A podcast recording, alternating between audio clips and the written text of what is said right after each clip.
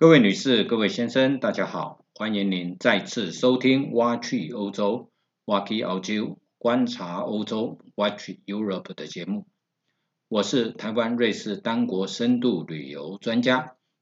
也是漫游旅人的瑞士作者发哥杨振发。本节目由泰永旅行社赞助提供。泰永旅行社是台湾瑞士单国深度旅游专家。深度经营瑞士、纽西兰、欧亚、美非以及南极等地，是个有温度、您值得信赖的旅游伙伴。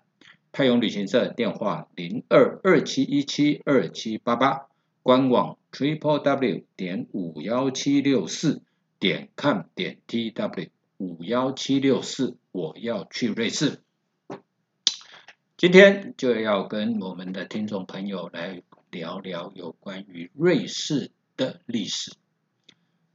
瑞士很多人都知道，瑞士是一个国民所得非常高的国家，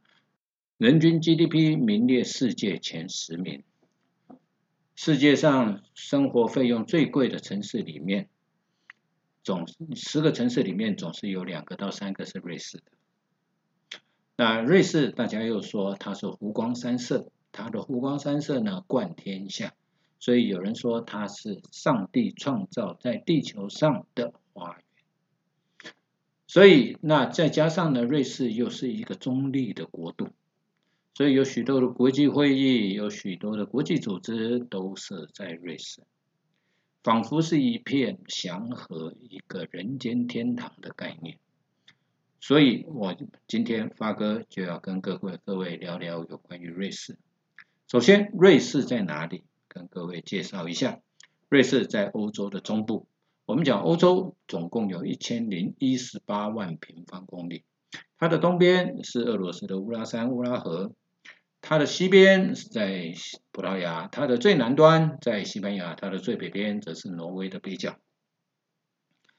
那东西也拉一条线，南北拉一条线，交汇的地方大概就是在瑞士，所以。瑞有人讲说瑞士是欧洲的心脏地带，也有人说瑞士是欧洲的肚脐。但是这个肚脐的海拔极高，它是全欧洲海拔最高的一个国度，平均的海拔全国平均海拔一千三百零九公尺。那瑞士的地理环境是怎么样呢？我们讲欧洲。跟非洲、欧洲的大陆跟非洲的大陆，在古代陆带陆块漂移的时候，曾经撞击在一起。撞了以后呢，形成了一个隆起。这个隆起呢，从皮里牛斯山脉一路延伸到阿尔卑斯山脉，然后在呃阿尔卑斯山脉被。多瑙河切割了以后呢，往东延伸的我们就称为克尔巴阡山脉，然后形成了一个沟状的一座山脉，后来到了巴尔干半岛就叫做老老山山脉，然后它有一个分支啊，阿尔卑斯山脉有一个分支呢，延伸进入了巴尔干半岛，也就是我们称的称为的迪纳迪瑞纳阿尔卑斯山脉。那这个山脉呢，一路延伸到伯罗奔尼撒半岛，到最后形成了爱琴海里面的诸岛。后来欧非大陆呢，又陆块漂移，漂移的过程当中呢，在西边啊，欧洲跟非洲这个地方呢，就形成了一个裂缝，这个裂缝海水灌进来，这个地方就叫直布罗陀海峡。海水灌进来了以后，形成了一个内海，叫地中海。地中海中又有一个旁边又有一个小海啊，经。经过了达达尼尔海峡跟博斯普鲁斯海峡，那过去了以后，就有另外一艘另外一个海叫黑海，这样形成出来了以后呢，我们就看到了欧洲。可是呢，在这个高山呢，受到了冰雪、风霜、冰河的切割了以后，形成我们现在所说的叫做阿尔卑斯山脉。R A L P A L B 在拉丁文里面也有山的意思，在拉丁文里面也有白色的意思。所以呢，有人说 Alps 是山的意思，也有人说阿尔卑斯是白色的意思，都对了。因为呢，它在冬天的时候，它不止在冬天，它在冬天、夏天的时候都一样，山头上积满白雪，就所以远远看去它是白色的，没有错。那阿尔卑斯山脉呢，总共经历了这这，它有法国啊，它西起法国，然后呢，经过了瑞士，瑞士是主体，呃，意大利的北部，德国的南部，还有呢，斯洛，呃，还有一个国家叫列支敦士登，然后斯洛维尼亚，一直到奥地利，奥地利整个国家都是属于阿尔卑斯山脉里的一个国家。那总长呢，大概有一千两百公里左右。阿尔卑斯山脉呢，自古以来就是欧洲人种上那人人民族的分界线，它也是文化的分界线，语语言的分界线，它也是啊饮食的分界线。当然，它也是一个交通的障碍。所以呢，古代的人对于阿尔卑斯是没有什么好感的。现代因为呢，运用现代的技术啊，交通。交通发达，有缆车，有有火车，有隧道架桥梁之后呢，让我们觉得瑞士好像是人间的天堂。好，那我们讲的瑞士讲这么多了，那瑞士的历史到底是怎样呢？其实瑞士的历史在欧洲来讲，并不是一个非常非常重要的历史，因为这个国家很小。那我们讲历史上有记载的话呢，是在公元前两百一十八年，第二次迦太基之役，汉尼拔巴卡将军呢，他率领着他的九万的部部队，再加上象群这一些呢，越过了毗里牛斯山脉了以后。啊，到了龙河，沿着龙河北上，然后呢，绕过阿尔卑斯山脉，在冬天由北边往南穿越阿尔卑斯山脉了以后，出现在博河平原。罗马怎么想都没有想到，汉尼拔会在冬天的时候率领大军穿越阿尔卑斯山脉，所以呢，差一点被打败。只可惜后来汉尼拔还是兵败，兵败了以后呢，被放逐到了对不对？后来在小亚细亚这个地方哦，那边呢自杀。这是呢最早最早对阿尔卑斯山脉的描述。当然后来罗马呢呃慢慢慢慢兴盛了以后，我们知道它有一个非常非常有名的一个一个执政官，就叫做凯撒，也就是前三雄之一。他在公元前五十八年的时候，率领了大批的罗马军队。向高卢出发，高卢是哪里呢？高卢其实现在就是现在的法国，因为呢，高卢人是欧是罗马人的北边的心腹大患之一，所以这种情况之下呢，他就出征高卢啊，在出征高卢的时候呢。在日内瓦附近遇到了一个民族叫 Helvetica，这个民族呢正渡过融河，准备呢要往温暖的地方搬过去，因为寒冷的地方生活实在太困难了。可是呢，没想到遇到了凯撒的正规军正要往北，所以当然就被打败。被打败了以后呢，就被干就在日内瓦北边的地方给他的啊罗马。凯撒就给他的一些粮食，教他们耕种，然后教他们呢种植葡萄，这制造呃制造葡萄酒这些技术的教他们，在那边建立一个共和国，叫 Helvetica，Confederatio Helvetica 的这一个共和国，作为罗马跟日耳曼人之间的一个缓冲国。好，那公元前十五年的时候呢？瑞士正式列入了罗马帝国的疆域，在东边就设立了一个叫做拉提亚啊拉提亚的行省。所以呢，我们现在到瑞士的东边啊格劳宾等那个地方，他们所用他们所所那个地方所营运的这个火车公司叫 RHB，RHB 就是劳蒂亚铁路公司，就是用着它的古名。后来，瑞士有如那西罗马帝国灭亡了以后，瑞士呢曾经被哥东哥德人、伦巴底人，还有呢东罗马帝国统治过，一直到公元八百年的时候呢，他被那查理曼大帝呢把瑞士又收为法兰克王国的领土。后来呢，他死呃，反而这个查理曼大帝呢过世了以后，他的三个孙子呢开始争夺领土。后来，所以瑞士呢属于中法兰克王国跟东法兰克王国所有。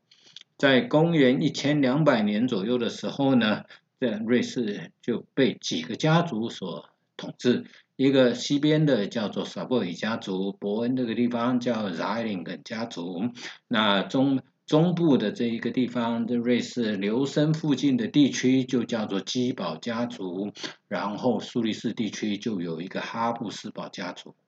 在一二六四年的时候呢。啊，刘森跟他的森几个森林州那个地方，因为基堡家族没有后代了，就并入到了哈布斯堡家族的统治。那哈布斯堡家族呢的一个领导人叫鲁道夫一世，他选上了神圣罗马帝国的德意志国王，但是他没有加冕成为皇帝，所以。在留森湖附近这个地区就属于哈布斯堡家族的领地。后来哈布斯堡家族就派了一个人叫 Gessler 的这一个人来管理这一个地方。那 Gessler 呢，采用高压的统治。他呢，在 Outdorf 老村这一个地方的一个路口摆上一顶啊自己的帽子，叫所有瑞士的人经过这个地方都要向那顶帽子敬礼。这个时候呢，有一个人啊，瑞士传说中的民族英雄叫做威廉泰尔。讲到这一个人，可能我们大家很多听众朋友不认识这一个人是谁。这个人是是个神箭手啊。那他被抓的时候，别斯勒呢，听说他的这个射箭非常的准，所以就叫他的儿子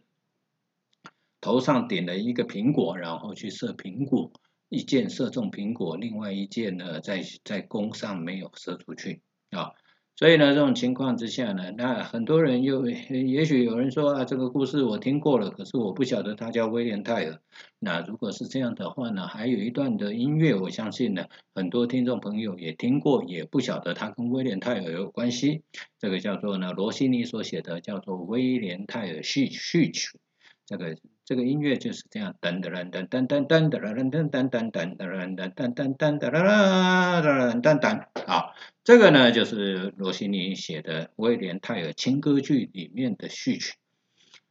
所以呢，在一二九一年的时候，就有三个州，一个叫乌里，一个叫施外茨，一个叫温特瓦特呢。他们呢，在八月一号的呢，在乌留森湖有一个地方叫 r u t e r y 这一个地方签订了一个对一个条约，叫永久同盟，共同抵抗外侮啊。所以呢，这个就是瑞士独立的开始。到一三五四年左右的时候呢，啊，这个时候呢，有格拉乌斯、楚格、鲁圣、苏黎世、伯恩这些呢，都加入了这一个联盟。在一三八九年的森巴赫的这一个战役里面，彻底击败了哈布斯堡家族，所以呢，哈布斯堡家族的势力就撤出了瑞士，瑞士就独立。那哎，瑞士人就觉得说，哎，我们好像还蛮能打仗的，所以他们也怀抱的一个梦想，到处呢开疆辟土。可是呢，在一五一五年的时候呢，被法国的国王叫做法兰西斯一世的这个国王打败。这个战争呢，大概呢就是所谓的叫做意大利战争。这个战争里面牵涉到的有哈布斯堡家族的查理五世，有法兰西斯一世，还有土耳其，还有英国，所以有很多的势力牵扯在这里了。不过瑞士被打败了以后呢，他们呢就宣布呢不再不再对外的扩张。那这个战争为什么瑞士会败呢？这个就是冷兵器跟热兵器了。法国当时候已经有所谓的枪了，但是瑞士没有，瑞士还是用他们的军团方阵来作战，所以他们就被打败了。那被打败了以后呢，呃，瑞士呢就开始养生。啊，休养生息，所以他们就没有对外扩张。可是呢，瑞士呢，因为可是瑞士因为山地很多，可耕地很少，所以呢，男人如果去耕田的话呢，怎么样都养不饱自己的家庭，所以他们呢就组成军团呢，对外去打仗，租一个就是所谓的佣兵。所以呢，瑞士的佣兵非常非常的有名，非常的忠贞，非常的骁勇善战，认钱不认人啊！在战场上，兄弟都有可能是战场上两边不同的阵营在厮杀。啊，欧洲呢，因为宗教的关系，所以在一六一八年的时候呢，有一个叫做三十年战争，这个起因呃是从这个呃起因是从捷克波西米亚开始的。后来呢，延伸到了整个法国，呃，整个欧洲，欧洲一直只打了三十年，到一六四八年的时候结束。结束了以后呢，他们签订了一个条约，叫做《西法利亚条约》。这个条约里面啊，让瑞士独立了，啊，正式承认瑞士独立。后来在十九、十八世纪末的时候，拿破仑法国拿破仑兴起的时候呢，这边啊瑞士呢就有一部分被拿破仑占领了以后，又成立了一个国家叫赫尔维蒂亚共和国，那以留声作为首都啊。那在一八一五年的时候呢，拿破仑啊滑铁卢战争失败了以后。那欧洲列强开了一个会议，在维也纳啊开了一个会议，那时候会议的主持人就是首相梅特涅了啊。那这个会议里面呢，签了一个合约，合约里面呢就承认了瑞士的独立。那瑞士呢，在一八四七年的时候，因为一八四七年整个欧洲发生了一次的天灾。这个天灾呢，导致粮食欠收，所以呢，就反产生了很多的民族主义的运动。瑞士也是一样，所以在它在一八四八年的时候改成就成为一个联邦制的国家。一八五零年的时候呢，货币统一，自此以后，欧洲瑞士就没有再经历过战争。在第一次世界大战跟第二次世界大战的时候，它都置身事外。那第一次世界大战结束的国民呃。这个国际联盟他没有参加，第二次世界大战结束以后，他也没有参加联合国，一直到呢二零二零零二年，他们才加入联合国。那瑞士也是许多国际组织的总部所在地，譬如说联合国的欧洲总部就在日内瓦，联合国十字呃这个。红十字会的总会也在日内瓦，WHO 世界卫生组织的总部也在日内瓦，ILO 国际劳工联盟这一些，所以呢，瑞士一直都是虽然国家小。它面积只有四万一千两百八十五平方公里，虽然人口不多，只有八百五十万人，虽然语言很多，他们的官方语言有德语、有法文、有意大利文，还有一个古罗马语或叫做罗曼史语，但是却是全世界不可忽略的一个国家。每当世界的经济经经济产生问题的时候，就有两种货币被称为避险货币，一个就是日币，一个就是瑞士法郎。它的经济，它的整个经济居然能够名列 G 团体啊，排名在第十九名。所以这是一个非常非常独特的国家。这个国家里面最值得我我们敬佩的是，他们不强调 CP 值，他们强调。所谓的附加价值，他的工资非常非常的高啊！基本上瑞士人他们有一个默契，最低工资大概是四千块瑞士法郎一个月，大概等于十二万五千块台币左右。可是他们所生产出来的产品世界欢迎，不论是手表，不论是精密工业，不论是纺织品。甚至还有很多的这些我们不知道的，比如说制药、它的银行业、它的服务业这些的输出，这些都是全世界提到瑞士的品质，大概没有人会觉得说瑞士生产的东西品质不好，大概都会觉得说哦，这个瑞士做的这应该是很贵的东西，所以这个国家的。人民这个国家的努力，这个国家的的勤奋，是我们真的是我们值得学习的。我们现在台湾啊，一个礼拜的工时是四十工时，可是，在瑞士还是四十二工时。可是呢，这个国家也有它独特的地方。它一直到一九七五年，瑞士的妇女才有全国性选举的投票权。所以呢，基本上她的女权在十呃在二十世纪以前是属于比较低落的。现在当然慢慢慢慢的男女比较平权，可是，在职场上还是会有一些差别。所以今天发哥就跟各位贵宾分享有关于瑞士的历史，分享到这边。讲到威廉泰尔呢？有一个有一个小小的笑话是这样子，有一个射箭比赛，参加的人呢，一个是英国的罗宾汉，一个是威廉哎瑞士的威廉泰尔，还有一个法国的骑士。所以第一个出场的射箭比赛呀，一样由一个人顶着苹果。罗宾汉出场了以后，一箭就射中苹果，然后他就讲：“I am Robin Hood。”第二个出场的就是瑞士的威廉泰尔，拿着十字弓，也当然一箭就射中苹果。他说：“I am William Tell。”最后一个出场的就是法国，法国呢拿起箭来，不小心一射。把顶苹果的那个人给射死了。结果呢，法国人英文又不太好，就说 I am sorry。所以呢，那个法国人叫 I am sorry。啊，这个是一个笑话。好，那我想呢，谢谢各位听众朋友的收听，祝福每一位听众朋友身体健康，万事如意。本节目由泰永旅行社赞助提供。我们下次再会，谢谢。